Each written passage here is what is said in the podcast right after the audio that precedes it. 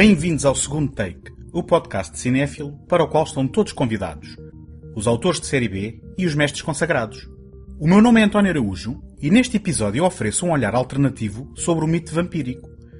Depois do Anoitecer é um filme de 1987 da oscarizada Catherine Bigelow, que coloca um bando ermita de vampiros num cenário poerente de faroeste. 30 Dias de Escuridão é a adaptação de 2007 da novela gráfica do mesmo nome, realizada por David Slade, que coloca a mítica criatura numa cidade do Alasca, onde a noite polar reina durante um mês inteiro. Este episódio é apoiado pela Tech Cinema Magazine, a dar cinema desde 2007 com o intuito de oferecer uma alternativa cultural completamente gratuita. Em take.com.pt encontram críticas, artigos, passatempos, trailers e todos os números editados da revista.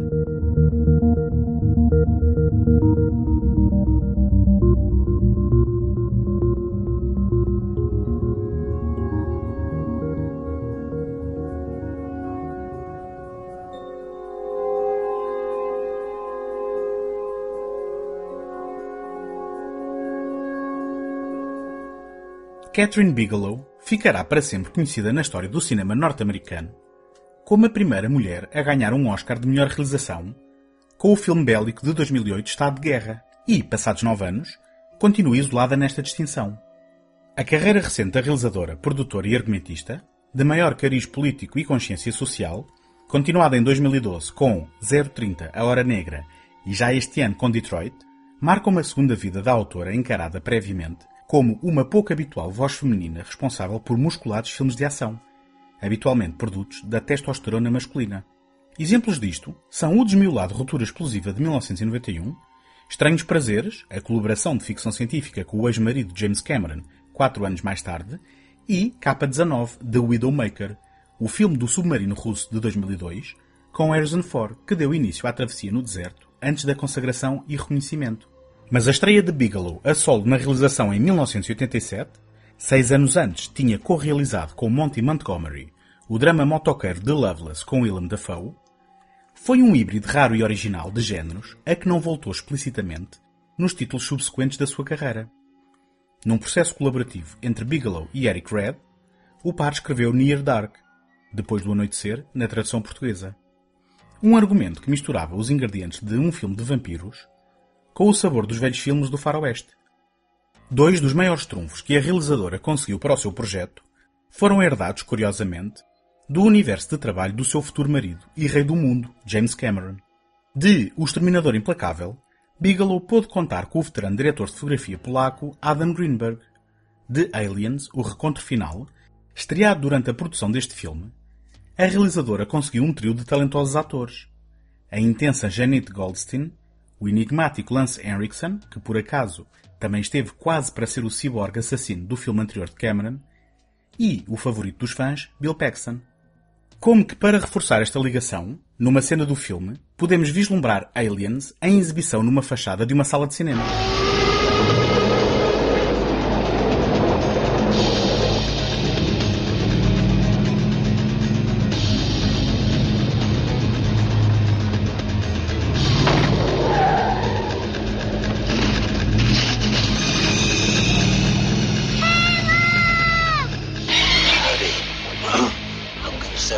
Head from your shoulders. Do it fast. All right.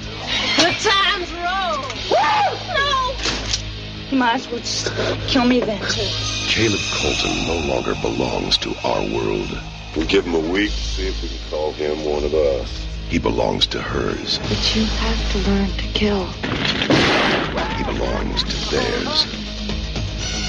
I don't want to kill. He makes a kill tonight. And they all belong to the night. Certa noite, Caleb Colton, um jovem de uma pequena cidade do Texas, interpretado por Adrian Pasdar, conhece May, uma atraente forasteira encarnada por Jenny Wright. Depois de passarem a noite juntos, pouco antes do nascer do sol, ela morde-lhe no pescoço e foge. Na sequência deste momento, o sol nascente queima a carne de Caleb que, mesmo ao chegar a casa, é raptado pela família de May, que o puxa para o interior da caravana em andamento sob o olhar impotente do pai e da irmã de Caleb. Mas a família de May não é uma família qualquer, e Caleb percebe que se envolveu com um grupo de vampiros assassinos. O mais psicótico de todos, Severan, numa deliciosa interpretação maior que a vida de Bill Paxton, quer matar Caleb, mas May revela que já o transformou e apela para que seja aceito no grupo. O patriarca carismático Jesse Hooker, um ameaçador e contido Lance Henriksen, concorda com relutância, pondo Caleb à prova durante uma semana, período durante o qual tem de demonstrar que consegue matar para se alimentar, para ganhar a confiança do grupo que inclui ainda a matriarca Diamondback, papel destinado a Janet Goldstein, e Homer, um vampiro de idade indeterminada preso num corpo de criança, interpretado por Joshua Miller. Entretanto, Caleb não está disposto a matar para se alimentar, o que atiça a hostilidade dos restantes. Para protegê-lo, May mata por ele e sacia a sua sede, deixando-o beber do seu próprio pulso. Have a bite? Bite? Just dying for a cone. Dying. Look around here, are you? No, Got a name? it's May. That's a nice name. I mean, it's pretty. Where you from, man? You ever heard of Sweetwater? It's down near Snyder, isn't it? Texas. Who you out here with? Friends. Boyfriend? Friends. I'm staying at the trailer park down by the highway. Oh, yeah? I need a lift home. Dois anos antes, a Noite do Espanto tinha voltado a popularizar as criaturas da noite sedentas de sangue. Mas, depois do anoitecer, veio a estrear apenas dois meses após o popular Os Rapazes da Noite. Esta proximidade de lançamentos, aliada aos parcos esforços promocionais da produtora e distribuidora The Laurentiis Entertainment Group, à beira de uma iminente falência, conspiraram para os fracos resultados de bilheteira do filme. Convido-vos a procurarem os cartazes utilizados nos vários mercados e torna-se óbvio que nenhum deles é apelativo, nem tão pouco passa convenientemente a premissa e o tom do filme. Os vampiros de Bigelow são feios, porcos e maus. Longe do glamour com que este famoso monstro mitológico é por vezes caracterizado, aqui é representado como uma criatura nómada, sempre em movimento, numa tática de autopreservação que assenta numa dinâmica de grupo que emula a constituição típica de uma família nuclear, com Jesse e Diamondback a assumirem o papel parental. Severin a encarnar o filho mais velho rebelde, May, a filha adolescente, e Homer, a criança mais nova. Apesar das suas idades serem indefinidas, apenas aprendemos que Jesse lutou na Guerra Civil Americana e, pelos maneirismos e vocabulário de Severin, depreendemos ter experimentado em primeira mão a dura realidade do faroeste. Cada elemento desta família de comportamento anárquico ostenta o corpo físico do momento da sua transformação, o que incute a Diamondback uma responsabilidade maternal, especialmente perante Homer. Hey, whichever way you're heading, I'd appreciate a lift. Sure thing. Come in. Turn off the car. Hey, asshole. My pal here told you to turn off the car. Now, you mind if I dance with your wife? She's a real look at this one. Ooh, man. You're not gonna look so good with your face ripped off. Boy, did we get lucky tonight. She is so beautiful. And he is so fucking stupid. Em momento algum durante a duração do filme, a palavra vampiro é proferida e a sua mitologia é deixada vaga de forma deliberada. Nenhuma das regras a que estamos habituados neste tipo de histórias é aqui reproduzida, à exceção do efeito destrutivo do sol sobre as criaturas e da sua aparente longevidade. Nem sequer vemos os típicos caninos afiados. No entanto, o ato de beber sangue através de uma mordida é devidamente visceral e, no momento em que May se deixa morder para alimentar Caleb, tem uma conotação abertamente erótica e sexual. Não sendo particularmente assustador, depois do anoitecer tem dois momentos de antologia. Uma cena de tiroteio em que a família se vê encurralada pela polícia num quarto de um motel durante o dia, onde os buracos abertos pelos tiros vão abrindo mortíferos raios de luz solar, reduzindo a sua hipótese de sobrevivência. E a peça central e mais memorável do filme, a cena do bar onde um grupo de vampiros tortura psicologicamente os presentes para de seguida os matarem sistematicamente de forma sádica e gratuita. Now pay the man. Oh, bartender, that'll be a double shot of your very best watered down shit right here. There's two ways to leave these here premises. Is that a fact? That's a fact. On your feet or on your back.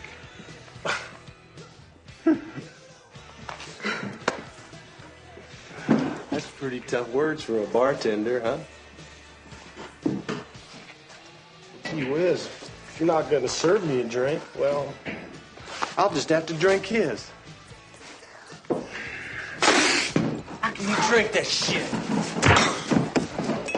Go on, hit him a couple times. I'm trying to show the boss something.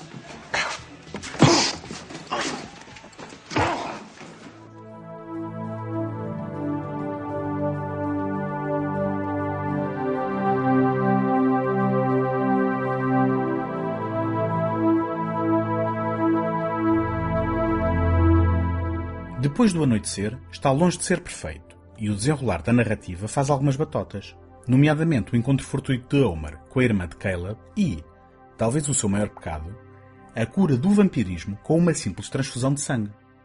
No entanto, esta realização de Bigelow apresenta como trunfos o cenário atípico do western para uma história desta natureza e o retrato anárquico e violento de um grupo de criaturas para quem o assassinato não é só um meio de subsistência, como também um modo de vida. Os atores herdados de Aliens brilham, especialmente Bill Paxton, ator infelizmente desaparecido há pouco tempo, que sempre incutiu nas suas personagens doses generosas de loucura e empatia. Se aliarmos a isto uma banda sonora composta pelos Tangerine Dream, banda alemã de rock progressivo eletrónico, que tem tanto de composições brilhantes como de charupadas datadas, estamos perante um título de vampirismo alternativo que vale a pena descobrir.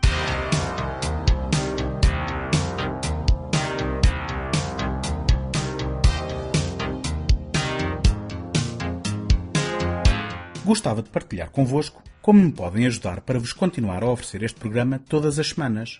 Ter visibilidade no iTunes é uma componente muito significativa para o sucesso de qualquer podcast. E, para isso, conto convosco para lá deixarem uma classificação positiva ou uma avaliação escrita. Nem imaginam a importância do vosso contributo com este simples gesto. Em segundotake.com podem subscrever o programa em qualquer plataforma ou sistema. Também lá encontram o arquivo de todos os episódios e todos os contactos sociais, caso queiram deixar uma palavra.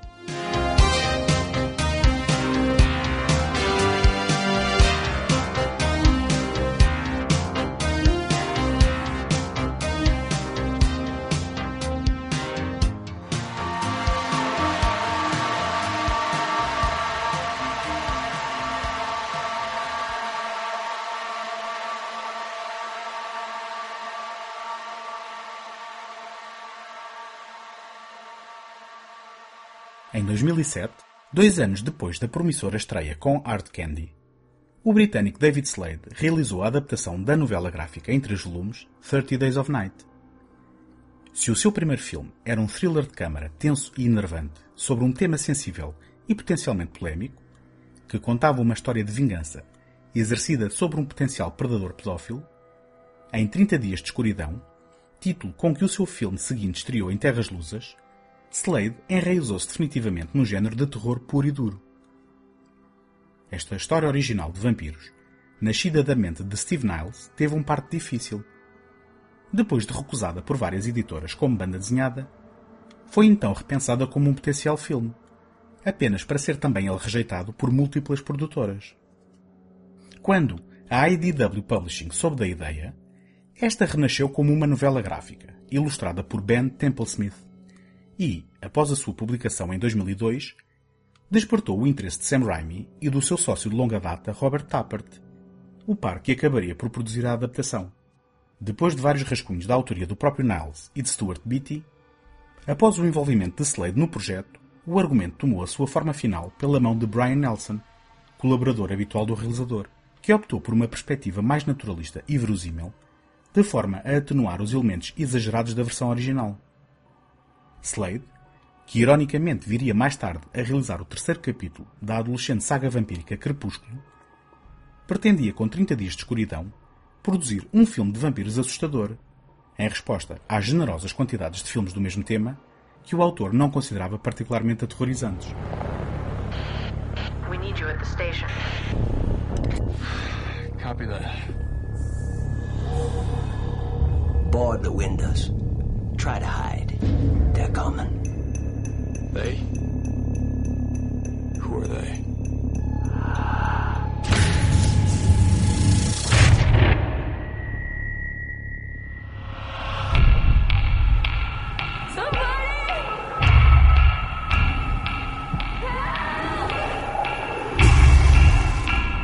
It's only teasing. It's only vampires, you know? Vampires don't exist, Jake.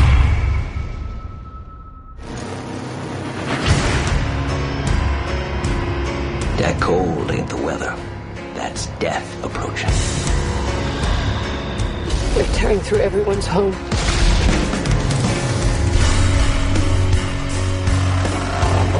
We can last a month.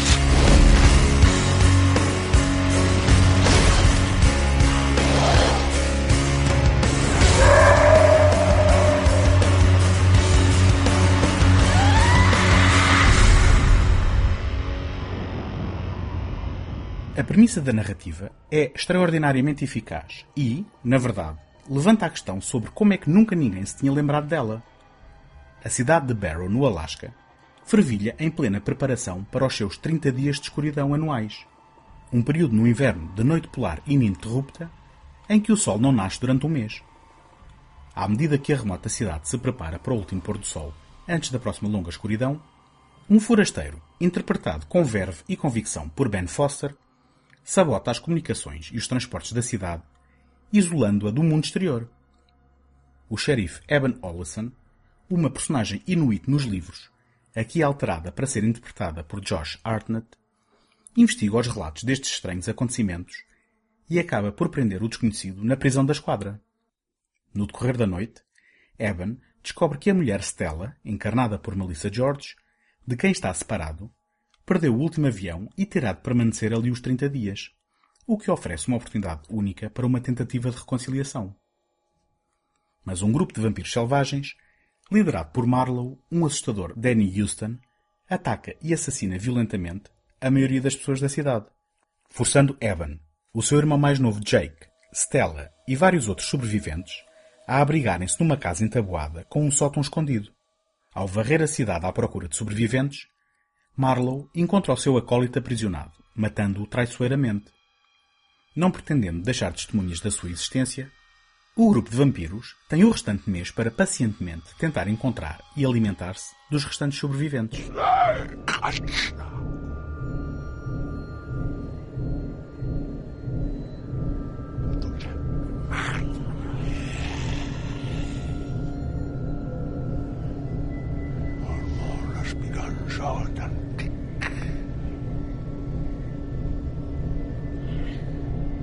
Roubando uma linha de diálogo do implacável líder dos jogadores de sangue assassinos, na sua gutural e distintiva linguagem, já há muito tempo que os vampiros se deviam ter mudado para ali. Tirando o frio, do qual as criaturas não parecem queixar-se, que melhor sítio para evitarem os mortíferos raios solares que uma cidade com uma noite de 30 dias? Digo criaturas, pois estamos na presença de autênticos monstros, não só moralmente como fisicamente. Esta é uma interpretação do mito vampírico que ignora o lado sedutor do Conde Drácula, nas suas variadas encarnações desde o livro de Bram Stoker, as amarguras existenciais de Lestat, personagem criada por Anne Rice, ou mesmo os laços familiares presentes em Depois do Anoitecer. Marlowe e os seus acólitos têm com os humanos uma singela e pragmática relação de predador e presa. Nem poderia ser de outra forma, pois os seus traços físicos não permitem que se confundam com um qualquer ser humano. Os seus dentes são afiados e desproporcionados, e os seus olhos são dominados pelo negro de umas pupilas oculares mutantes com a vivência noturna. No whiskey. No rum. Alcohol's illegal this month. Folks have hard enough time in the dark without booze making it worse. Forget about the liquor. Lucy. Just bring me a bowl of raw hamburger. You can only get meat two ways round here. Frozen, burnt. You don't bring me what I want to eat. A narrativa é económica E, depois de algumas cenas introdutórias que deixam antever a sorte que aguarda os habitantes da cidade, recorrendo ao popular jumpscare em ataques isolados que justificam devidamente não só a ameaça como o isolamento do mundo exterior, Marlowe lança os súbditos num frenético ataque à cidade que se vem a revelar um autêntico massacre filmado com recurso a alguns longos planos sequência aéreos que enquadram devidamente a dimensão dos acontecimentos e dão um importante contexto geográfico. A partir deste momento, o cenário é o de sobrevivência do grupo de humanos encurralados por esta entidade de destruição externa. Se os momentos de violência são devidamente gráficos e chocantes, o filme peca por não comunicar uma real percepção da passagem do tempo, servindo-se de informação textual no ecrã para a dar a conhecer, ao invés de explorar os impactos que esta tem nos comportamentos e ações das próprias personagens. Felizmente, estas não cometem nenhum dos erros narrativos habituais dos filmes do género, e as situações de perigo nascem de forma relativamente orgânica. Quando ocasionalmente algum plano sai gorado, é em consequência da implacabilidade das criaturas e da subestimação do perigo que representam para o grupo de sobreviventes que depressa vai aprendendo. Thank you for the last key. I can snap that apart and take the lock. I won't. Jake, you can't. Jake! Jake!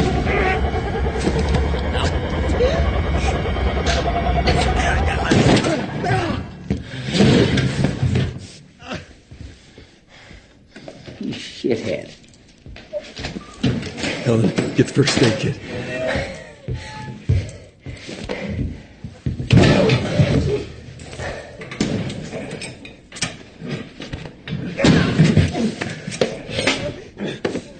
Time to talk.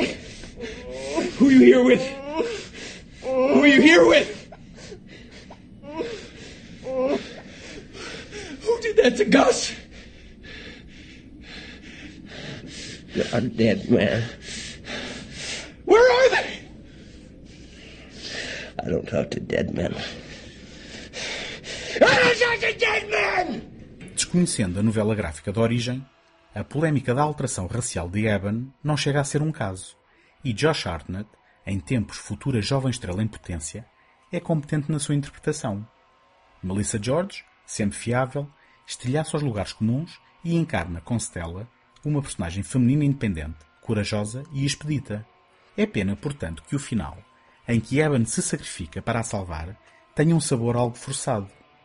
Aparentemente, o destino das personagens é partilhado entre a banda desenhada e filme, mas da forma como está encenado por David Slade, acaba por desembocar num obrigatório confronto final que parece deslocado do resto do filme e que leva a um desfecho dramático e tocante que, honestamente, parecia evitável.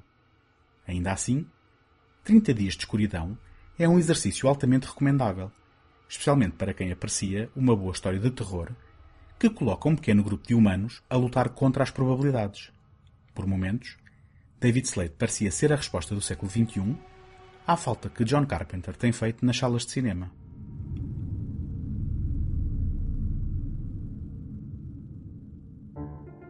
Encontramos na próxima semana. Até lá, boas fitas!